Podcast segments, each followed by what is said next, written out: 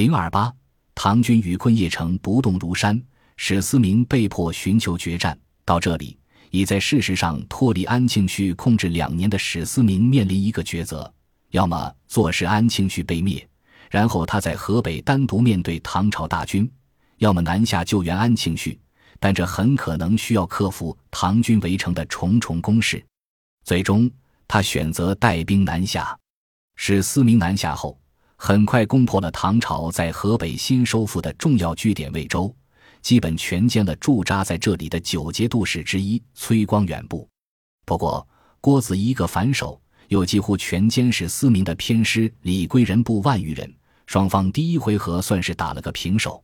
李归仁部惨败后，史思明发现他要面对的唐军并不好对付，安庆绪部已被歼灭大半。现在围城的唐军在数量上获得了优势，且郭子仪发动民夫大兴土木，在邺城附近修筑重重工事。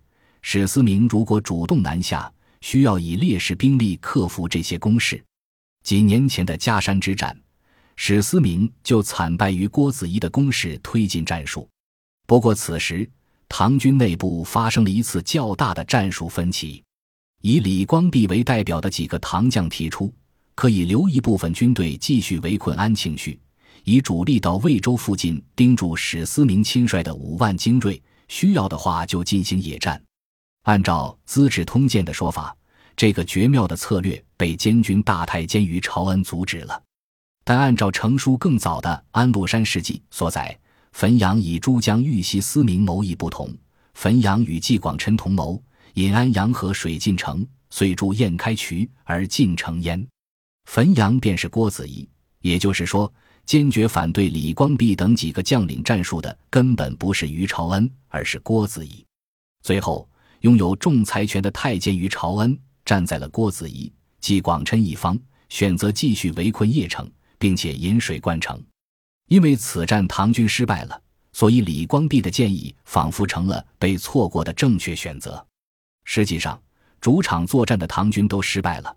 去了客场，胜算只会更小。比起李光弼的建议，郭子仪的持重态度更符合当时唐军的实际状况。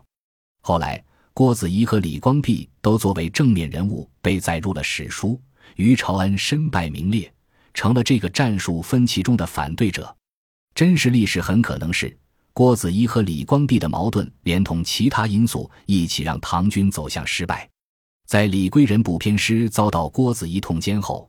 史思明带领自己的五万精锐，以新夺取的魏州为基地，前往救援邺城。唐军十几万大军，加上修筑工事动员的大量民夫，后勤线压力巨大。另一方面，唐军各个节度使的部队间互相也难以辨认。史思明利用唐军的这一弱点，在邺城附近派出许多支骑兵小分队，骚扰和威胁唐军的补给线。使唐军苦不堪言，但郭子仪不为所动。他深知，等到打破邺城、全歼安庆绪部，史思明这些挠痒痒的把戏就完全丧失了意义。此时，在邺城被围困的安庆绪部已经到了人相食的地步，一斗米卖到七万多钱，一只老鼠数千钱。看到郭子仪不动如山，史思明知道再这么下去不行。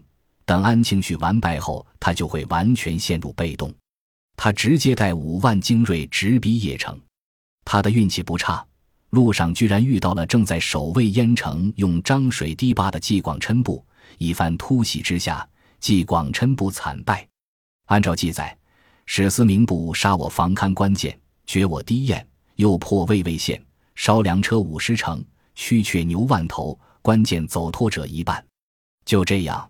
决战开始了，《资治通鉴》记载，思明乃引大军直抵城下，官军与之克日决战。三月壬申，官军不齐六十万陈于安阳河北，思明自将精兵五万敌之，诸军望之，以为游军，未介意。我们已经分析了唐军半年前参战总兵力略低于二十万人，之前在与安庆绪的激战和围城战中也有不小消耗。包括作战最英勇的节度使李嗣业都在这期间伤重不治而亡。史思明南下后，又相继击破了崔光远、纪广琛两镇节度使所部。因此，此时和史思明对峙的应当有十万左右的兵力，优势还是不小。但是，唐军已经持续作战和围城半年之久，这一点远比不上休整了很久的史思明部，所以在整体实力上，唐军只能说是略占上风。